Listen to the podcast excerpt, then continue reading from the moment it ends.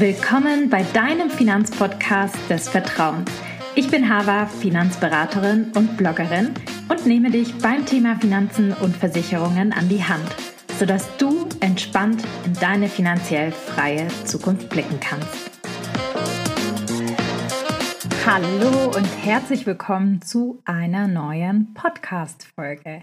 In dieser Podcast-Folge sprechen wir über die fünf Versicherungen, die du unbedingt brauchst. Haftpflichtversicherung, Unfallversicherung, Hausratversicherung, Handyversicherung, Berufsunfähigkeitsversicherung. Du hast wahrscheinlich schon tausend mehr gehört. Blickst du da überhaupt noch durch? Ehrlich gesagt war ich selbst vor meinem Studium mit den Versicherungsfragen ziemlich überfordert. Von den Anbietern hört ihr eine ganze Menge gute Argumente für die ganzen Versicherungen. Das ist ja klar. Jeder will seine Versicherung verkaufen. In dieser Podcast-Folge erkläre ich dir deswegen, welche Versicherungen du unbedingt haben solltest und welche optional Sinn machen könnten. Let's go! Wir starten direkt mit der ersten Versicherung, die du unbedingt wirklich brauchst. Nummer eins, die Krankenversicherung. Die Krankenversicherung gehört in Deutschland zu den Pflichtversicherungen und jeder Mensch in Deutschland muss sich krankenversichern lassen. Die gesetzliche Krankenversicherung kennen wir natürlich ja auch schon aus unserem Sozialversicherungssystem in Deutschland. Deshalb ist die Krankenversicherung einfach gesetzliche Pflicht. Für die meisten Leistungen beim Arzt oder im Krankenhaus spielt es keine Rolle, bei welcher Krankenkasse du bist. Es gibt ja sehr, sehr unterschiedliche. Trotzdem an dieser Stelle, ganz, ganz wichtig, kann ein Wechsel der Krankenkasse sinnvoll sein, der gesetzlichen Krankenkasse. Im besten Fall zahlst du weniger Beitrag, erhältst eine Reihe von freiwilligen Leistungen und einen besseren Service. Dahingehend unterscheiden sich tatsächlich die gesetzlichen Krankenversicherungen. Zum 1. Januar 2023 werden übrigens viele Kassen ihre Zusatzbeiträge erhöhen. In diesem Fall hast du ein Sonderkündigungsrecht. Aber auch ohne Erhöhung kannst du nach zwölf Monaten Mitgliedschaft jederzeit wechseln mit einer Kündigungsfrist von zwei Monaten. Es lohnt sich, mal über einen Kassenwechsel nachzudenken, denn man kann sich tatsächlich ja relativ viel Geld am Ende des Jahres damit sparen und einfach auch seine Leistungen so ein bisschen verbessern, indem man einfach vergleicht. Und im Internet gibt es ja sehr, sehr viele Vergleichsportale, auf denen du Beiträge und Leistungen miteinander vergleichen kannst. Es gibt so ein paar gesetzliche Versicherungen, die ich tatsächlich ja präferiere oder interessant finde, aber ich will jetzt an dieser Stelle keine Werbung machen oder so. Ihr müsst da individuell für euch gucken. Ähm, vielleicht überlegen wir uns auch, einen Rechner bei uns auf der Seite einzubauen, sodass ihr das auch so ein bisschen miteinander vergleichen könnt. Dazu könnt ihr ja mal, wenn ihr an sowas interessiert seid, mir einfach mal eine Nachricht senden. Neben der gesetzlichen gibt es noch die private Krankenversicherung. In diese dürfen aber nur folgende Personengruppen wechseln. Selbstständige, Beamtinnen und Beamten sowie Arbeitnehmerinnen und Arbeitnehmer mit einem Einkommen über der Versicherungspflichtgrenze, der sogenannten Jahresarbeitsentgeltgrenze. Sollte man darüber liegen, kriegt man in der Regel auch ein Schreiben von der gesetzlichen Krankenversicherung, dass man jetzt freiwillig gesetzlich krankenversichert ist. Man könnte aber auch in die private Krankenversicherung wechseln. Wichtig hierbei ist zu sagen, nicht jeder, der kann, sollte auch in die private Krankenversicherung wechseln, denn die Krankenkassenbeiträge steigen gleichzeitig mit dem Alter häufig an. Trotzdem, wer die Möglichkeit hat, in die private Krankenversicherung zu wechseln, sollte sich das mal genauer angucken, weil hier geht es eher um Leistungen, als dass wirklich quasi der Preis immer entscheidend ist, finde ich. Bei der privaten Krankenversicherung kann man halt individuell auch nochmal Zusatzbausteine hinzunehmen und man kann auch nochmal gucken, dass man quasi ja eine bessere Behandlung bekommt, weil es mittlerweile halt wirklich so ist. Ihr kennt es selber, dass viele Ärzte leider, leider nur noch Privatpatienten annehmen oder man bestimmte Behandlungen beim Heilpraktiker irgendwie ersetzt bekommt, wenn man da oft zum Osteopathen möchte. Und das sind quasi alles Leistungen, die man in die private Krankenversicherung inkludieren kann, wenn man das eben möchte. Deshalb macht es durchaus Sinn, sich das mal anzuschauen für denjenigen, für den es möglich ist. Kommen wir zur nächsten wichtigen Versicherung, die du unbedingt haben solltest. Die private Haftpflichtversicherung. Hier gilt es zwischen den verschiedenen privaten Haftpflichtversicherungen und der Haftpflichtversicherung für Autobesitzer zu unterscheiden. Ich fange mal mit der privaten Haftpflichtversicherung an. Die private Haftpflichtversicherung ist eine der wichtigsten Versicherungen, die du haben solltest. Sie schützt dich wirklich vor existenzbedrohenden Kosten. Warum?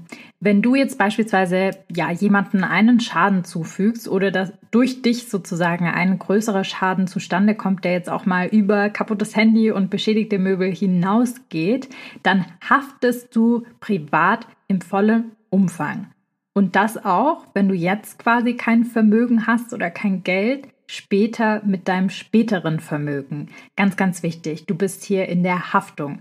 Es kann halt auch schnell mal passieren, dass man vielleicht bei einem Fahrradunfall oder ähnliches jemanden so stark rammt, dass jemand, ich will das jetzt nicht aufs Holz klopfen mal, dass sowas nicht passiert, aber dass jemand irgendwie im Rollstuhl ist oder sonst was, dann sind das wirklich enorme Summen in Millionenhöhe, die da zustande kommen können.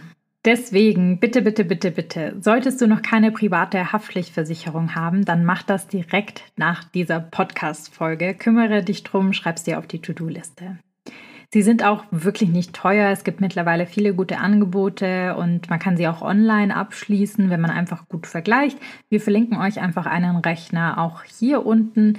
Eventuell, was du auch prüfen solltest, bist du noch über den Familientarif deiner Eltern oder deinem Partner sogar schon mitversichert, wenn ihr in einem Haushalt zusammenlebt. Das solltest du unbedingt checken. Bei der Regelung private Haftpflicht gilt das in der Regel immer bis 25 und wenn man jetzt zum Beispiel noch Auszubildender oder Student ist und kein eigenes Einkommen bezieht, dass man noch bei den Eltern sozusagen mitversichert ist. In allen anderen Fällen braucht man meistens eine eigene. Und hier auch nochmal der Hinweis, ihr könnt euch auch Geld sparen, wenn ihr beispielsweise mit eurem Partner oder eurer Partnerin gemeinsam lebt. Dann könnt ihr auch eine private Haftpflicht gemeinsam nutzen und zahlt dann quasi insgesamt jeder einzeln weniger. Das Einzige, was ihr dann nicht machen könnt, sind gegenseitige Schäden melden. Also wenn jetzt jemand den Laptop, also wenn du jetzt den Laptop von deinem Partner oder so aus Versehen kaputt machst, dann könnt ihr dafür keinen Schadensersatz mehr bekommen, außer ihr habt halt zwei Haftpflichten. Und ich habe es eben schon gesagt, auch für Autobesitzer ist eine Haftpflicht ein Muss. Erstens ist es, wie der Name schon sagt, Pflicht. Zweitens schützt sie dich und dein Auto vor hohen Kosten, die durch Unfälle entstehen können, wenn du eben einfach anderen Unfälle zufügst. Außerdem kannst du ohne diese Versicherung dein Auto gar nicht beim Amt anmelden. Das muss man nämlich nachweisen und darfst auch ohne gar nicht am Straßenverkehr teilnehmen. Solltest du das doch tun und du wirst erwischt, dann drohen sehr hohe Bußgelder. Gelder, also Finger weg davon. Kommen wir zu einer Versicherung, die ich wirklich jedem nur empfehlen kann. Nummer drei der Versicherungen, die du brauchst, ist die Berufsunfähigkeitsversicherung. Zu diesem Thema habe ich schon ja sehr, sehr viele Podcast-Folgen gemacht und auch viele Beiträge geschrieben. In den Show Notes verlinke ich dir die entsprechenden Folgen, die du dir unbedingt anhören solltest, wenn du dich für dieses Thema eben tiefer interessierst.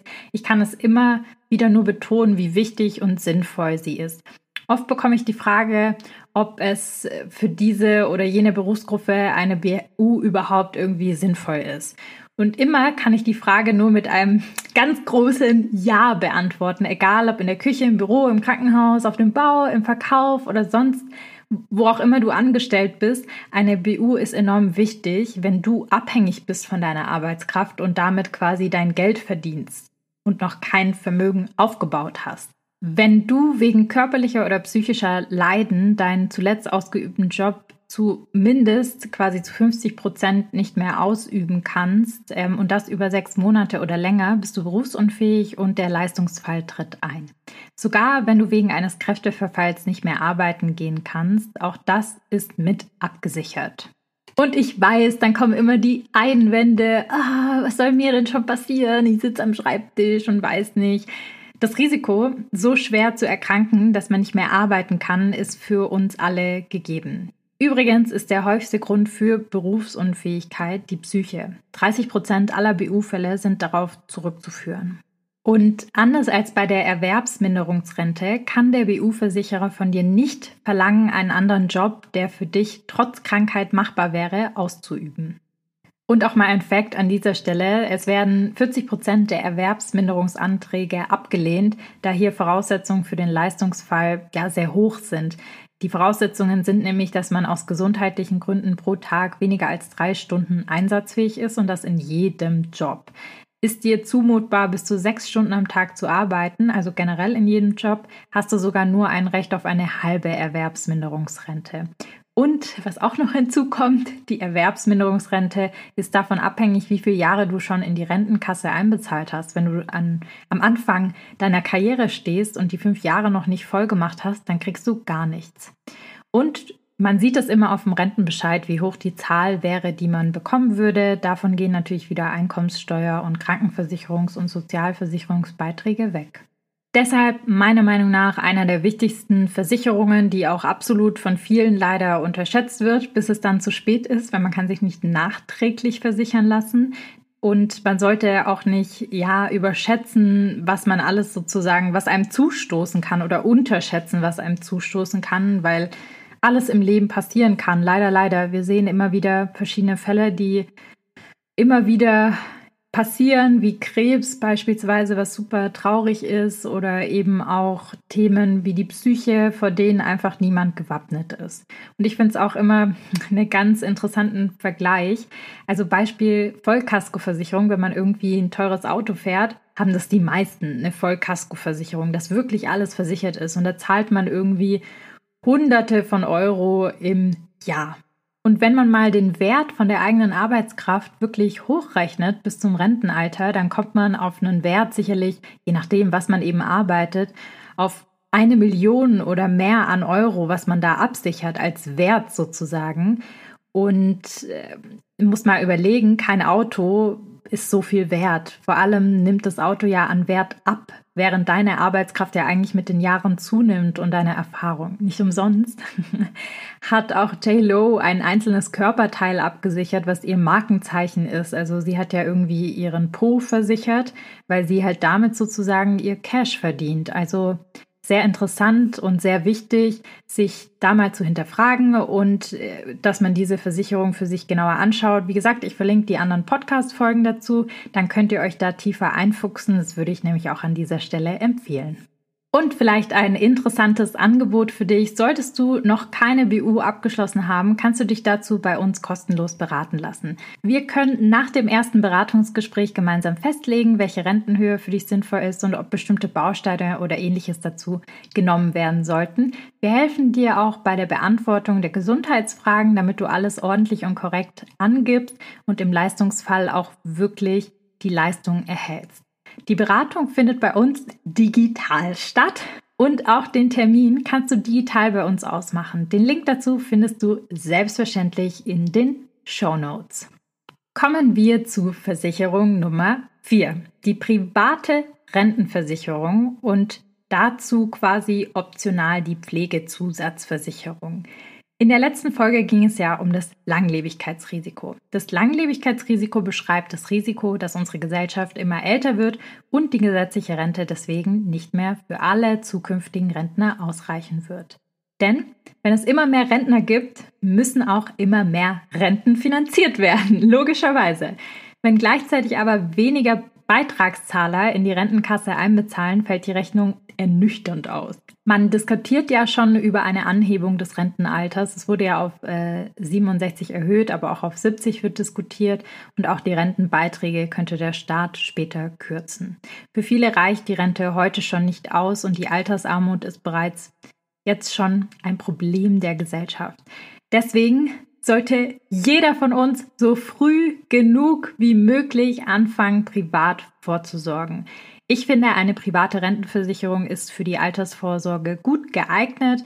Um genauer zu sein, finde ich die ETF-Rentenversicherung das beste Modell davon, mit denen man fürs Alter vorsorgen kann. Ein ETF-Sparplan fürs Alter ist sicherlich schon mal ein guter Anfang, insbesondere für den Vermögensaufbau, aber das dort angesparte Kapital wird sehr wahrscheinlich auch nicht ausreichen, je nachdem, wie viel du anlegst, einfach weil unsere Lebenserwartung so hoch ist. Mit einer ETF-Rentenversicherung sichert man halt dieses Langlebigkeitsrisiko, weil man unabhängig davon, wie viel Geld man jetzt angespart hat in der ETF-Rentenversicherung, eine lebenslange Rente ausbezahlt bekommt, auch wenn das Kapital vielleicht aufgebraucht sein sollte. Was man sich in diesem Zuge eben auch mal überlegen sollte, ist das Thema Pflegerisiko. Das hängt nämlich mit dem Langlebigkeitsrisiko zusammen. Dadurch, dass wir immer älter werden, ist natürlich auch die Wahrscheinlichkeit hoch, dass man eventuell auch ein Pflegefall wird im Alter. Und auch hier ist die Absicherung durch den Staat leider nicht ausreichend. Ein Pflegefall zu sein kostet sehr, sehr viel Geld und belastet insbesondere natürlich auch die Familie, weshalb ich es auch interessant finde, sich mal anzuschauen, ob eine Pflegezusatzversicherung Sinn macht, sodass man im Alter auch gut abgesichert ist. Wenn man eben jetzt schon so ein bisschen weiß, dass man über sein Depot und seine Altersvorsorge, seine private Rentenversicherung vielleicht immer noch nur knapp quasi alles vorgesorgt hat, was die Rentenlücke ausgleicht, aber gar nicht Puffer hat für so ein Pflegerisiko, dann finde ich es wichtig, dass man sich noch Gedanken macht eben über eine Pflegezusatzversicherung und je früher man damit anfängt, desto günstiger ist die halt einfach auch in der Regel. Wie gesagt, für Leute, die, sag ich mal, wissen, dass sie viel Vermögen aufbauen werden, viel erben und ausreichend Puffer haben irgendwie, wenn sie in Rente sind, ist das weniger ein Thema, weil da einfach ausreichend da ist. Und für diejenigen, die wissen, boah, es wird knapp, dann würde ich lieber noch mal gucken, dass man da eine Pflegezusatzversicherung hat, weil dann hat man dieses Risiko einfach auch mit abgedeckt, wenn man es gar nicht schafft, so viel quasi noch beiseite zu haben in der Rente, sondern gerade so seine Rentenlücke ausgleicht. Kommt ganz so ein bisschen drauf an, sollte man kalkulieren. Ich finde, es ist wie gesagt eher optional. Die private Rentenversicherung würde ich auf jeden Fall empfehlen, weil dann hat man die lebenslange Zahlung eben über das angesparte Kapital hinaus und ist so in Sachen Altersvorsorge auch sehr gut abgesichert, wenn man dazu noch ein Depot hat, was nochmal sehr viel Puffer quasi mit einplant, dann ist man da schon gut aufgestellt. Deshalb erstmal optional meiner Ansicht nach, aber für manche Gruppen sicherlich sinnvoll. Kommen wir zu Pflichtversicherung Nummer 5. Die ist jetzt ausschließlich für Immobilienbesitzer und zwar die Wohngebäudeversicherung. Hast du ein Eigenheim oder besitzt Immobilien als Kapitalanlage, dann ist eine Wohngebäudeversicherung für dich super wichtig. Sie ist auch gesetzlich vorgeschrieben in Deutschland. Sie zahlt bei Schäden, die Sturm, Hagel, Feuer oder Hochwasser am Haus quasi verursachen. Unwetter traten ja hierzulande auch immer wieder auf und es ist schnell passiert. Man denke hier nur an das Hochwasser in NRW und im Ahrtal von 2021, was furchtbar war und wo es einfach wichtig ist, dass man eine Wohngebäudeversicherung hat und da auch wirklich die wichtigsten Schäden mit abgedeckt sind. 2021 wurden fast 11 Milliarden Euro für solche Schäden von Versicherungen ausbezahlt. Deswegen frag dich immer, ob du so viel Geld beiseite liegen hast, mit dem du solche Schäden am Gebäude bezahlen könntest. Ich würde hier auch nicht geizen bei einer Wohngebäudeversicherung, insbesondere dann, wenn es ja ein hohes Kapital ist, was du da gebunden hast für ein Eigenheim beispielsweise oder eben auch für Wohnungen, die du vermietest. Sicherung für alle Immobilienbesitzer genauso Pflicht wie die Kfz-Haftpflichtversicherung im Verkehr oder eben auch die Krankenversicherung. So, und alles, was jetzt über diese fünf Versicherungen hinausgeht, ist meiner Meinung nach optional und sollte einfach durchdacht werden für sich selber. Und zwar solltest du dich immer fragen, habe ich diese finanziellen Mittel, dieses Risiko zu tragen, wenn es eintritt? Wenn ja, dann brauchst du diese Versicherung nicht. Wenn nein, dann könntest du dir diese Versicherung mal anschauen und überlegen, ob es für dich Sinn macht. Ein paar Beispiele habe ich auf jeden Fall mal mitgebracht, die ich wichtig finde, über die man sich mal Gedanken machen könnte. Beispielsweise die Auslandskrankenversicherung. Solltest du Urlaub im Ausland machen, egal wie kurz oder lang und wie selten oder häufig, eine Auslandskrankenversicherung ist Wichtig, da sie Behandlungen wirklich im Ausland bezahlt, die außerhalb von Europa liegen. Auch notwendige Rücktransporte nach Hause sind meistens im Leistungsumfang enthalten oder solltest du gucken, dass die mit enthalten sind. Eine Auslandskrankenversicherung ist wirklich überhaupt nicht teuer und, und wird meistens für ein Jahr abgeschlossen. Manchmal ist sie aber auch bei manchen Kreditkartenverträgen mit dabei. Deshalb lohnt es sich da einfach mal nachzuschauen, ob das quasi damit abgedeckt ist, weil dann brauchst du sie nicht mehr. Ansonsten kann man eben eine Auslandskrankenversicherung einfach easy auch hier vergleichen und gucken, ob das passt oder nicht passt. Und das ist relativ günstig und liegt meistens so bei 10 bis 11 Euro im Jahr. Und eine Frage, die ich immer wieder bekomme, ist das Thema Hausratversicherung. Soll ich das machen? Soll ich das nicht machen? Ähm, die Hausratversicherung, ähm, vielleicht mal kurz erklärt, bietet Schutz bei Einbruch, bei Brand oder bei Wasserschäden für quasi deinen Hausrat, also alle Gegenstände, die jetzt hier drin sind. Anders als bei der Gebäudeversicherung sichert sie alles Hab und Gut ab, was in deiner Wohnung und was sich in dem Haus befindet.